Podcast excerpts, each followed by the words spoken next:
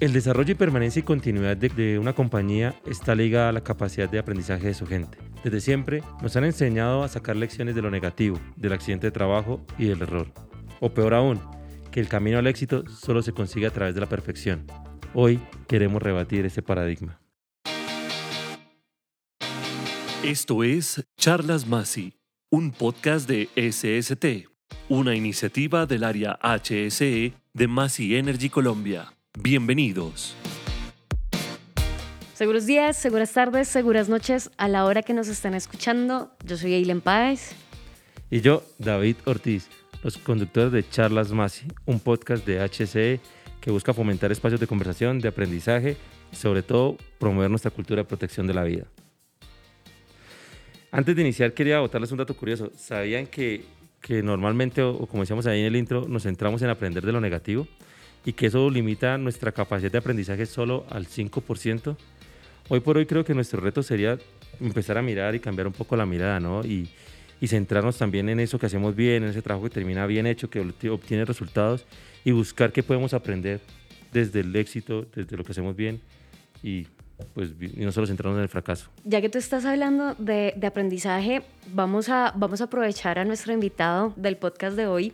Él sin duda es el trabajador más conocido en todo Masi. Todos, todos lo conocemos por, por su rol, por ser responsable de marcar el rumbo de la compañía, por ser el responsable de dirigir la estrategia. Y él nos ha puesto el reto de ser una organización que aprende.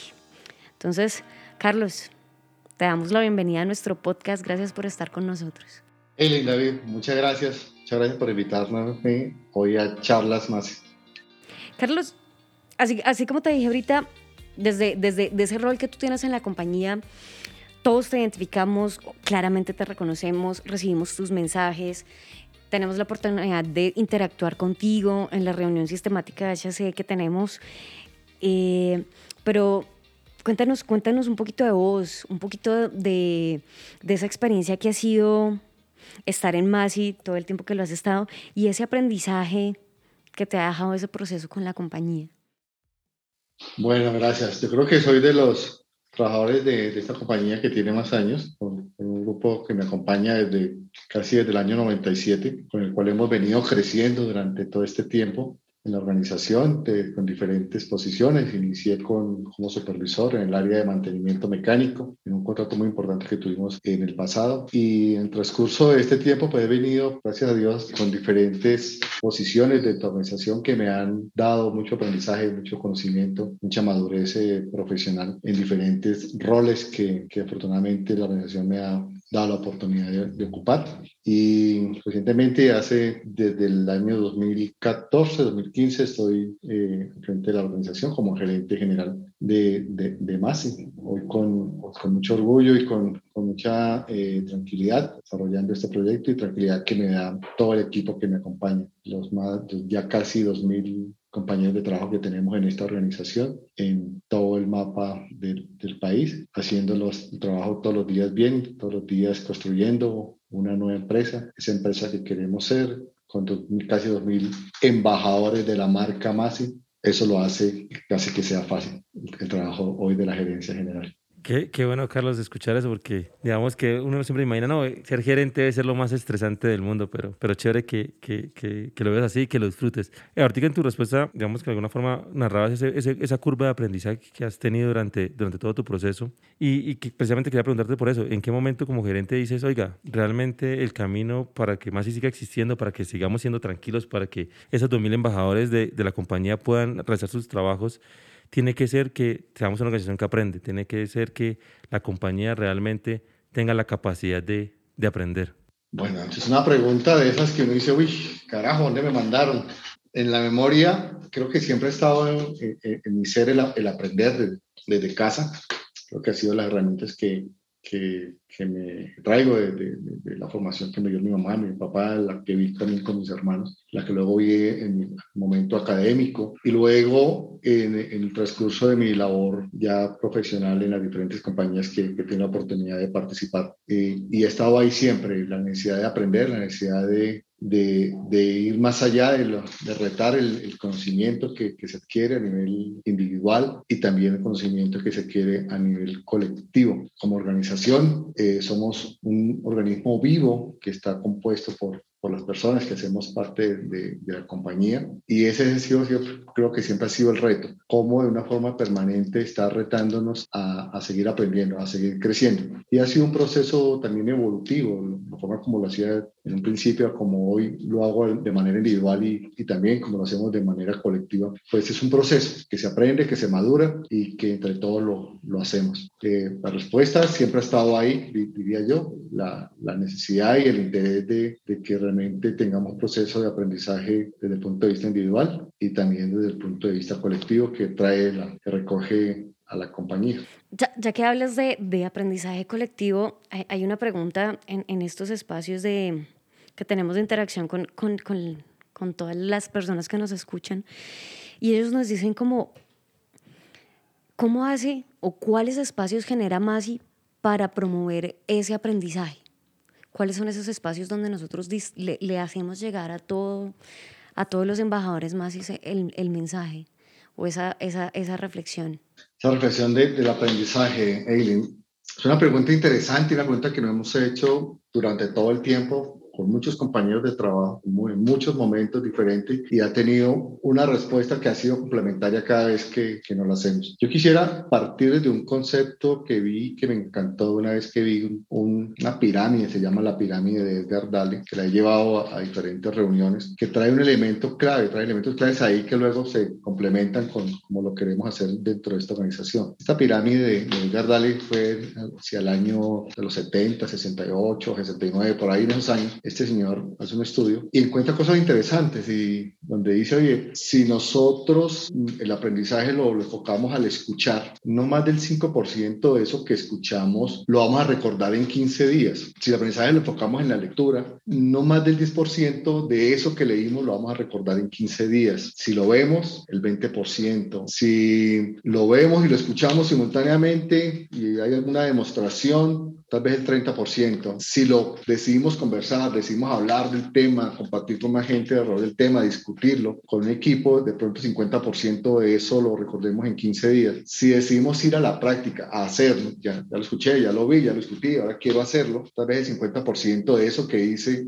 lo recuerden en, en, en 15 días. Eh, y si decido enseñar eso que vi, que escuché, que discutí, que hice, pero también quiero multiplicar en conocimiento y da, darle eso, ese conocimiento a alguien más, alrededor de un 90% eh, existe la probabilidad de que lo recuerden de 15 días. Eso me llevó a reflexionar recientemente en, en los procesos como lo estamos haciendo de aprendizaje a nivel de compañía y llevándolo a, a, a nuestro negocio, pues tenemos mucho de eso. Eh, tenemos las lecciones aprendidas, tenemos las reuniones, tenemos las formaciones no acreditadas, que yo voy a un curso, pero no tengo que presentar ningún examen, o la formación acreditada, que, que voy a un curso tengo que presentar un examen, certificarme, valor. Luego tenemos también documentos, los, políticas, los estándares, los procedimientos, los, las listas de chequeo que nos ayuda a recordar ese aprendizaje para que se repita de forma, de forma estándar. Y más allá también tenemos algunas herramientas, herramientas físicas como los equipos. Cuando decidimos cambiar un equipo por, uno, por otro equipo de un mejor desempeño, de una, de una forma que tiene una actividad más segura o porque mejora el rendimiento, igual las herramientas, ahí estamos haciendo procesos de, de aprendizaje. Mucho de eso sale de las lecciones aprendidas, sale de las investigaciones o sale de, de, del deseo eh, de mirar más allá de lo que es evidente y anticiparnos los eventos y vienen todas estas modificaciones que nacen desde, desde la ingeniería. Y en estas herramientas, algunas físicas, pero también están las digitales, donde están todas estas herramientas, todos estos programas, todos estos software que se están desarrollando,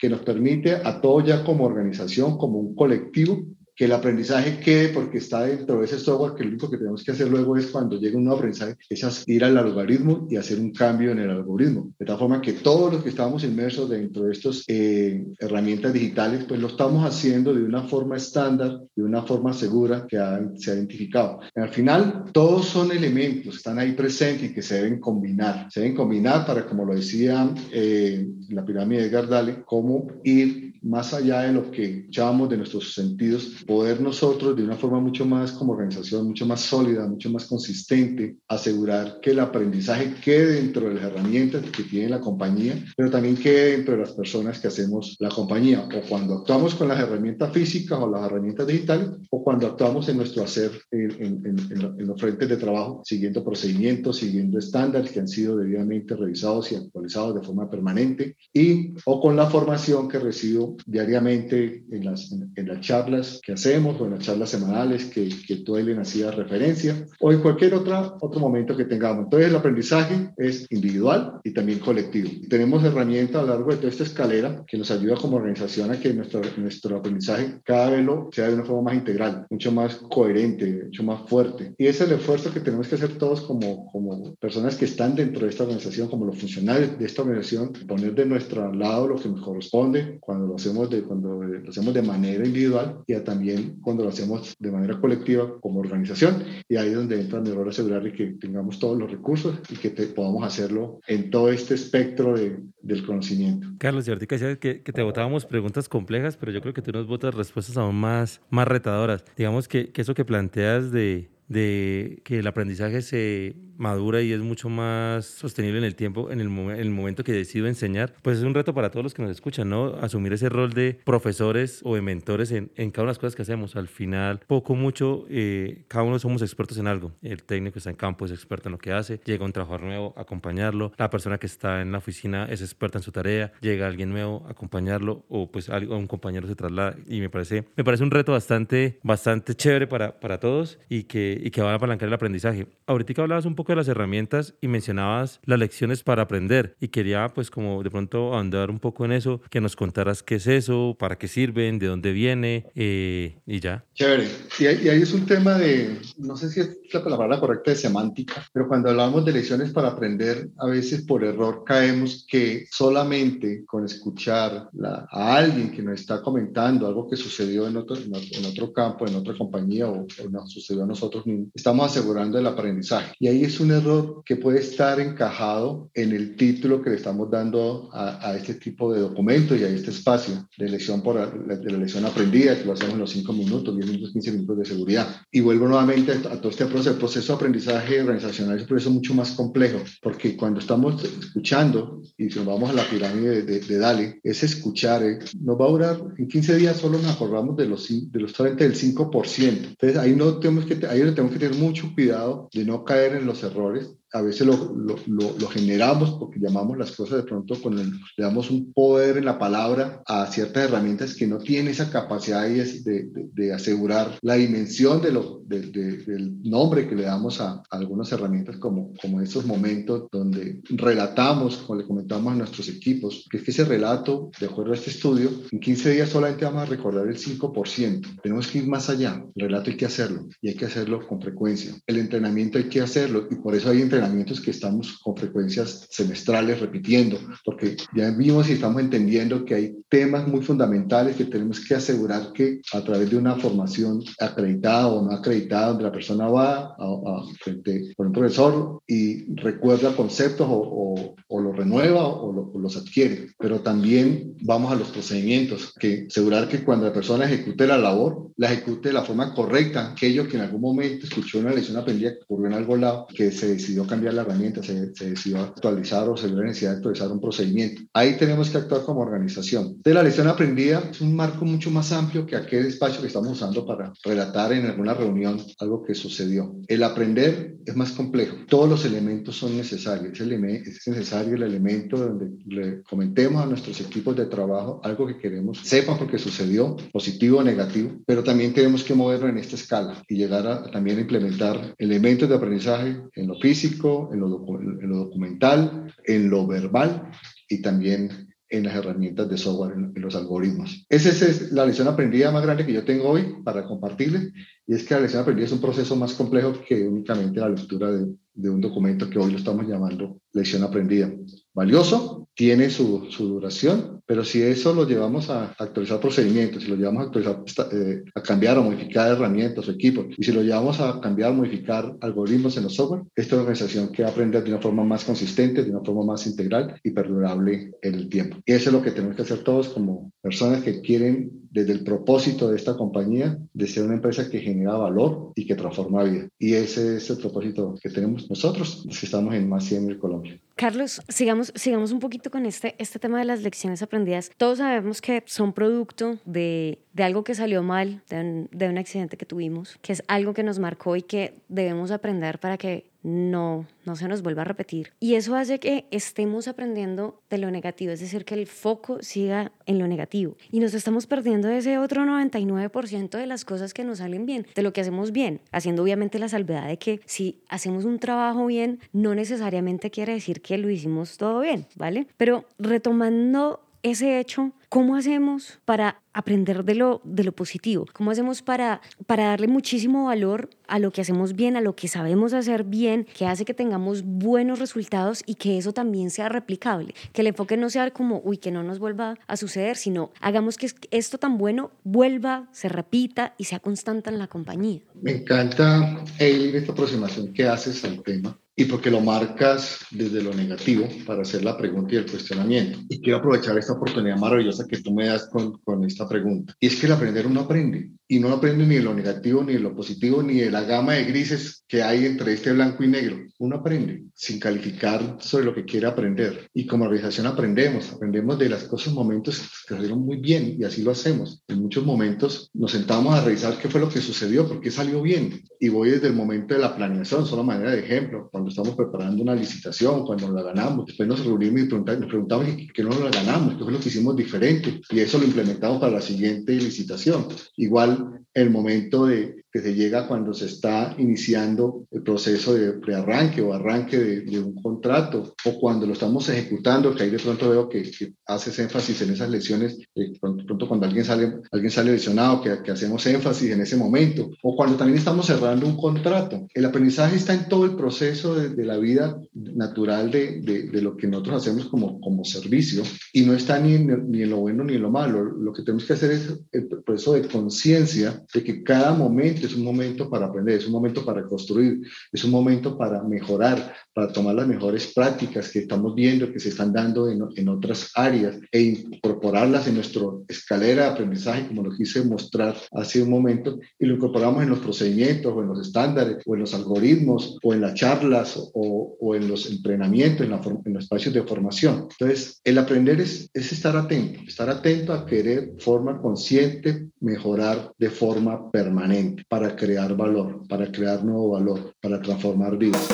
Carlos, ya, ya para ir cerrando, sería chévere escucharte de pronto cuál ha sido ese aprendizaje que más te ha marcado que, o, que, o que más recuerdas de alguna experiencia de pronto negativa, pronto un accidente, algún fracaso, algo así que tú dices, oiga, esto me hizo mucho mejor persona, mucho mejor gerente, mucho mejor profesional. Y también cuál ha sido ese aprendizaje abordando desde lo positivo, de ese escenario posible de, oiga, cerrando un contrato, nunca tuvimos, pasamos un millón de horas, hombre, y no tuvimos ningún accidente y descubrí que fue esto o, en el, o con el equipo analizamos tal cosa. Entonces, no sé, no sé qué nos quieras contar ahí desde, ya desde tu experiencia personal. Gracias. Siempre a mí lo que más me ha impactado, y no, y no volviendo ni lo negativo ni lo positivo, lo que me ha impactado más siempre es todo lo que tiene que ver con las personas, desde cómo implementamos, cómo sorteamos una situación para llevar, para comportar o para trasladar a una persona que de pronto está lesionada y asegurarla que llegue a un centro médico que tenga la debida atención, el relacionamiento con la familia, el acercamiento con ellos, seguro que están todos tranquilos, que están entendiendo la situación. Esos momentos son, son momentos de verdad, donde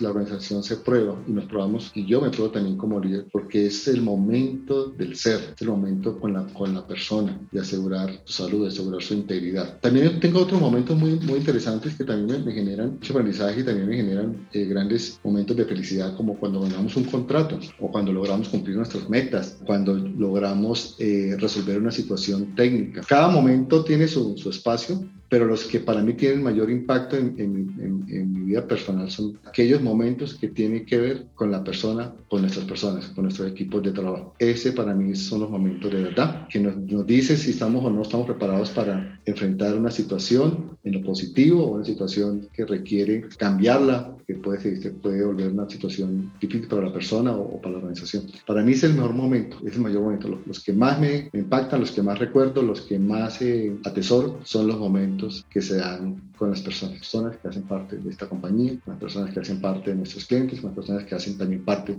de nuestras comunidades en las cuales nosotros actuamos y con las personas en general que hacen parte del entorno en el cual actúa Masi Energy Colombia. Carlos, hablando, hablando de esas personas que hacen parte del entorno Masi, vimos un comentario que, que sobresale de, de, todos los que nos han dejado allí en la página y dice, dice lo siguiente, en los últimos años lo que me ha enseñado Masi es a vivir la cultura del cuidado de la vida como un valor adicional que lo he adquirido y lo he ido interiorizando con mi día a día. ¿Cómo complementarías ese, ese comentario de, esta, de este trabajador de Masi? Sencillo, con nuestro propósito. Somos una fuerza para el bien que genera valor y transforma vidas. Gracias Carlos por estar con nosotros, por todas tus respuestas. Nos llevamos el mensaje fuerte, aprender es estar atento. Muchísimas gracias por este ratico, bien charladito, bien trabajadito. Bueno, Eileen, David, ustedes muchas gracias por invitarme a charlas más. Gracias Carlos y, y gracias a todos los que, que nos están escuchando. Ya para despedirnos, solo quería dejarles esta última reflexión y es construir ambientes de trabajo seguro no es una tarea fácil, es una tarea que va a estar llena de muchos aprendizajes, ya como dijo Carlos, desde el inicio hasta que acabemos las actividades, desde que empezamos el día hasta que cerramos, todo el tiempo van a pasar cosas, todo el tiempo van a estar sucediendo cosas buenas, malas, regulares, y está en nosotros capitalizar ese aprendizaje. También el reto que nos pone él, ¿no? Ser maestros, ser tutores, ser profesores. Cojan a alguien que esté aprendiendo en algo nuevo, cojan a alguien que, que, que pronto ustedes lo vean un poquito flojito y ayúdenlo, enséñenle. Como decía otro gerente de la compañía, no solo nos enfoquemos en el punto negativo, en el punto negro en el papel, sino en esa hoja blanca y busquemos otros aprendizajes. Siempre buscando mejorar, hacer las cosas más seguras, más eficientes y que todos lleguemos sanos y salvos a casa. No siendo más, seguros días, seguras tardes, seguras noches. Chao, chao.